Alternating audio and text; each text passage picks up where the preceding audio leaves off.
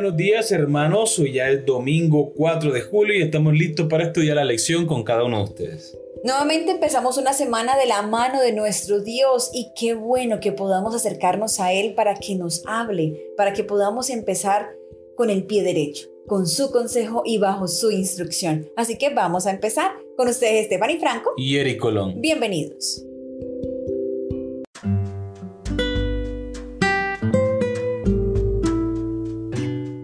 Agitación en el desierto. El título de la lección para el día de hoy. Vamos a recordar nuestro texto para memorizar. Lo encontramos en 1 Corintios capítulo 10 versículo 11. Y estas cosas les acontecieron como ejemplo, y están escritas para amonestarnos a nosotros, a quienes han alcanzado los fines de los siglos. Israel debió de haberse sentido intranquilo e infeliz cuando partió del Sinaí camino a Canaán había pasado más de un año desde que salieron de Egipto, de acuerdo con Números capítulo 1 versículo 1. Estaban listos para entrar en la tierra prometida, estaban contados y organizados, habían sido testigos de increíbles demostraciones del favor divino y de claras señales de la presencia de Dios. Sin embargo, el primer lugar después de partir del Sinaí los encuentra quejándose. Vamos a leer Números capítulo 11 versículos del 1 al 15 y responderemos la siguiente pregunta. ¿De qué se quejaban los israelitas? Aconteció que el pueblo se quejó a oídos de Jehová, y lo oyó Jehová, y ardió su ira, y se encendió en ellos fuego de Jehová, y consumió uno de los extremos del campamento. Entonces el pueblo clamó a Moisés, y Moisés oró a Jehová, y el fuego se extinguió. Y llamó a aquel lugar Tavera, porque el fuego de Jehová se encendió en ellos. Y la gente extranjera que se mezcló con ellos tuvo un vivo deseo, y los hijos de Israel también volvieron a llorar y dijeron, ¿quién nos diera a comer carne? Nos acordamos del pescado que comíamos en Egipto de balde, de los pepinos, los melones, los puerros, las cebollas y los ajos. Y ahora nuestra alma se seca, pues nada sino este maná ve en nuestros ojos. Y era el maná como semilla de culantro, y su color como color de bedelio. El pueblo se esparcía y lo recogía, y lo molía en molinos o lo majaba en morteros, y lo cocía en caldera o hacía de él tortas. Su sabor era como sabor de aceite nuevo. Y cuando descendía el rocío sobre el campamento de noche, el maná descendía sobre él. Y oyó Moisés al pueblo que lloraba por sus familias, cada uno a la puerta de su tienda. Y la ira de Jehová se encendió en gran manera. También le pareció mal a Moisés. Y dijo Moisés a Jehová, ¿por qué has hecho mal a tu siervo? ¿Y por qué no he hallado gracia en tus ojos que has puesto la carga de todo este pueblo sobre mí? ¿Concebí yo a todo este pueblo? ¿Lo engendré yo para que me digas, llévalo en tu seno como lleva la que cría al que mama a la tierra de la cual juraste sus padres? ¿De dónde conseguiré yo carne para dar a todo este pueblo? Porque lloran a mí diciendo, danos carne que comamos. No puedo yo solo soportar a todo este pueblo, me es pesado en demasía. Y si así lo haces tú conmigo, yo te ruego que me des muerte, si he hallado gracia en tus ojos, y que yo no vea mi mal. Muy bien, recordemos la pregunta. ¿De qué se quejaban los israelitas? Ellos deseaban comer carne. Pero realmente eso era lo único que querían.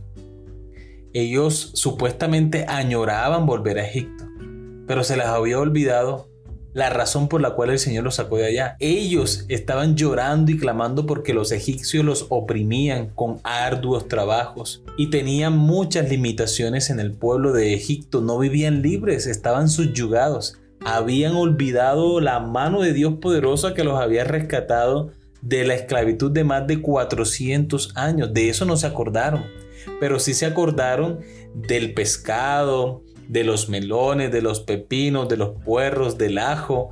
De eso sí se acordaron. No se acordaron de cómo Dios abrió ante ellos el mar rojo para que cruzaran a salvo. Yo pienso que llega un punto en que el pueblo se vuelve pretencioso.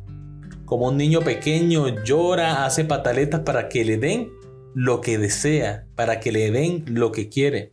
De allí a que esa frase que tú dices amor cobre mucho sentido un corazón agradecido nunca olvida. Y yo pienso que ellos eran mal agradecidos con Dios. No apreciaban todo lo que Dios había hecho para salvar al pueblo y traerlo a salvo en medio del desierto. Amén.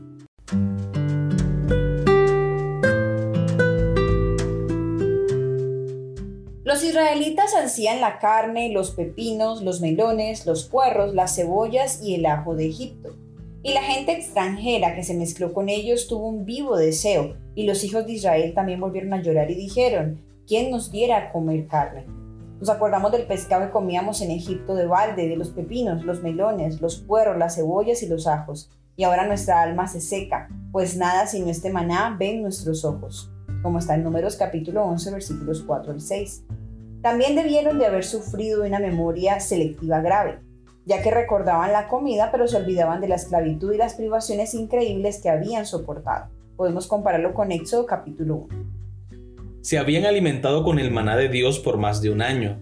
Sin embargo, se sentían inquietos y querían algo más. Incluso Moisés se ve afectado. Tratar de liderar a un grupo de personas inquietas no es fácil, pero Moisés sabe a quién acudir. ¿Por qué has hecho mal a tu siervo? ¿Y por qué no he hallado gracia en tus ojos, que me has puesto la carga de todo este pueblo sobre mí? Números capítulo 11, versículo 11. Y ahora viene la respuesta del Señor en Números capítulo 11, esta vez los versículos 16 al 33. ¿Cómo responde Dios a las quejas? Entonces Jehová dijo a Moisés, reúneme setenta varones de los ancianos de Israel, que tú sabes que son ancianos del pueblo y sus principales, y tráelos a la puerta del tabernáculo de reunión y esperen allí contigo.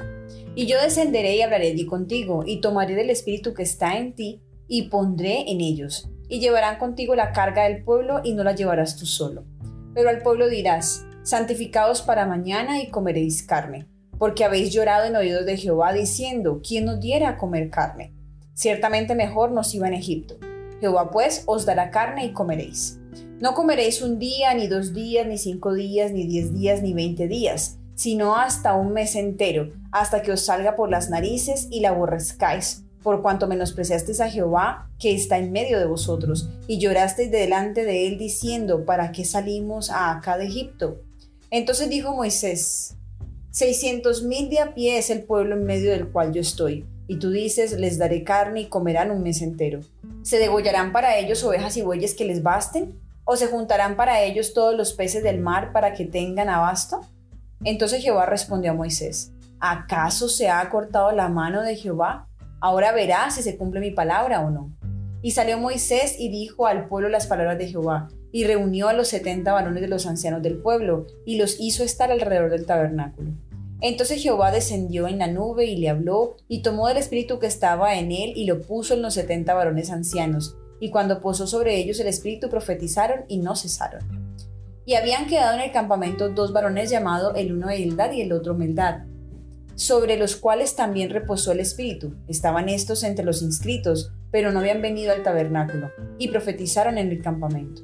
Y corrió un joven y dio aviso a Moisés y dijo, Eldad y Medad profetizan en el campamento. Entonces respondió Josué, hijo de Nun, ayudante de Moisés, uno de sus jóvenes, y dijo, Señor mío Moisés, impídelos. Y Moisés le respondió, ¿tienes tus celos por mí? Ojalá todo el pueblo de Jehová fuese profeta y que Jehová pusiera su espíritu sobre ellos. Y Moisés volvió al campamento, él y los ancianos de Israel. Y vino un viento de Jehová y trajo codornices del mar y las dejó sobre el campamento un día de camino a un lado y un día de camino al otro, alrededor del campamento y casi dos codos sobre la faz de la tierra. Entonces el pueblo estuvo levantado todo el día y toda la noche, y todo el día siguiente y recogieron codornices el que menos recogió diez montones y las tendieron para sí a lo largo alrededor del campamento. Aún estaba la carne entre los dientes de ellos antes que fuese masticada, cuando la ira de Jehová se encendió en el pueblo e hirió Jehová al pueblo con una plaga muy grande. Muy bien, recordemos la pregunta, ¿cómo responde Dios a las quejas? Incluso a Moisés Dios le da una respuesta. Yo pienso ahí que la respuesta del Señor es por su misericordia, a Moisés obviamente, porque unge con su Santo Espíritu a 70 de los líderes ancianos del pueblo para que Moisés no lleve la carga él solo. Pero el pueblo recibe una reprimenda muy grande. Por malagradecido, por despreciar al Señor, el Señor le concede su deseo. ¿Acaso fue Jehová que los embutió de comida para que le saliera la carne por las narices? No, no, no, ese fue el desenfreno de ellos por su deseo imparable de comer y comer y comer. El resultado de esa intemperancia trajo estragos para el campamento. Me imagino que hubo cientos de personas indigestadas por el consumo excesivo de carne. Obviamente el Señor no desea mal para su pueblo, pero todas las decisiones traen también sus consecuencias. Y es que, amor, es muy triste para nosotros leer que el pueblo se haya olvidado de la salvación que Dios les brindaba al sacarlos de Egipto. Y es que no fue cualquier éxodo que ellos hicieron, fue algo monumental. Y aparte de todo abrió el mar rojo para ellos y los protegió todo el tiempo. Pero el pueblo lo olvidó y ahora simplemente lloraban, se angustiaban y se lamentaban por no poder estar en la esclavitud y seguir comiendo bien. Es increíble, ¿no? Porque para nosotros ahora como que decimos, pero es que están ciegos, ¿qué pasa? ¿No ven? ¿No se dan cuenta? Y por esa razón, amor, lo que tú mencionabas ahora del corazón agradecido, por eso es tan importante, hermanos. Nosotros mismos podemos estar cometiendo este error en muchas ocasiones. Dios pudo haber hecho algo grande por nosotros y nosotros simplemente olvidarlo y ahora quejarnos. Entonces es importante que siempre miremos hacia atrás, qué ha hecho Dios en el pasado por nosotros y esas cosas que ha hecho y por las que estamos agradecidos nos ayudarán para tener fe viva y creer que seguirá haciéndolo. Amén. Dios no es sordo a nuestras necesidades cuando nos sentimos inquietos. En el caso de Israel, les dio codornice para satisfacer su hambre de carne, pero no era realmente carne lo que Israel ansiaba. Cuando nos sentimos descontentos, inquietos y enojados, aquello que nos enoja a menudo es solo el detonador, no la causa del conflicto. Luchamos porque hay algo más profundo que está afectando nuestras relaciones básicas. Israel se rebeló contra la conducción de Dios, algo con lo que todos debemos tener cuidado más allá de nuestra situación y nuestro contexto inmediatos, porque es más fácil de lo que pensamos. Muy bien, hemos llegado a la pregunta final de la lección. ¿Por qué es tan fácil recordar el pasado como algo mejor de lo que realmente fue? Muchas veces tendemos a ver el lado positivo de las cosas y justamente lo que tenemos en nuestra mente como recuerdos mayormente es lo bueno.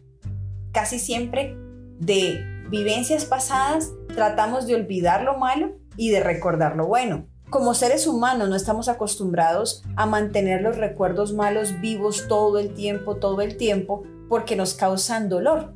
Entonces preferimos olvidar, preferimos pasarlo por alto y preferimos acordarnos de los detalles buenos. De hecho, si tú te quedas pensando por un momento en tus recuerdos, la mayoría de ellos van a ser de las cosas buenas, de lo que te ha gustado, de lo que has vivido y que ha sido para ti significativo.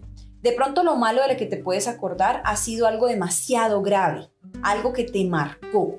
Eso es lo malo de lo que normalmente nos acordamos. Pero aquellos detalles y cositas que de pronto en algún momento nos incomodaron o no fueron gratas para nosotros, preferimos olvidarlas. Entonces pasa un tiempo y luego decimos, ah, es que donde yo estaba era mejor. Pero no nos acordamos muchas veces de esos detalles malos que fueron los que hicieron de tu vida de pronto algo no muy grato en ese tiempo. Tal vez eso fue lo que le pasó al pueblo de Israel también. Decidieron acordarse de las cosas buenas, como la comida, las comilonas que hacían, los alimentos, los productos, los que cocinaban en familias, tal vez compartían. No sé qué podría pasar entre ellos en Egipto, pero decidieron olvidar esa parte mala de la esclavitud, de tener que trabajar tantas horas, de tener que pelarse las manos en lo que hacían y, tener que trabajar en exceso con una poca retribución.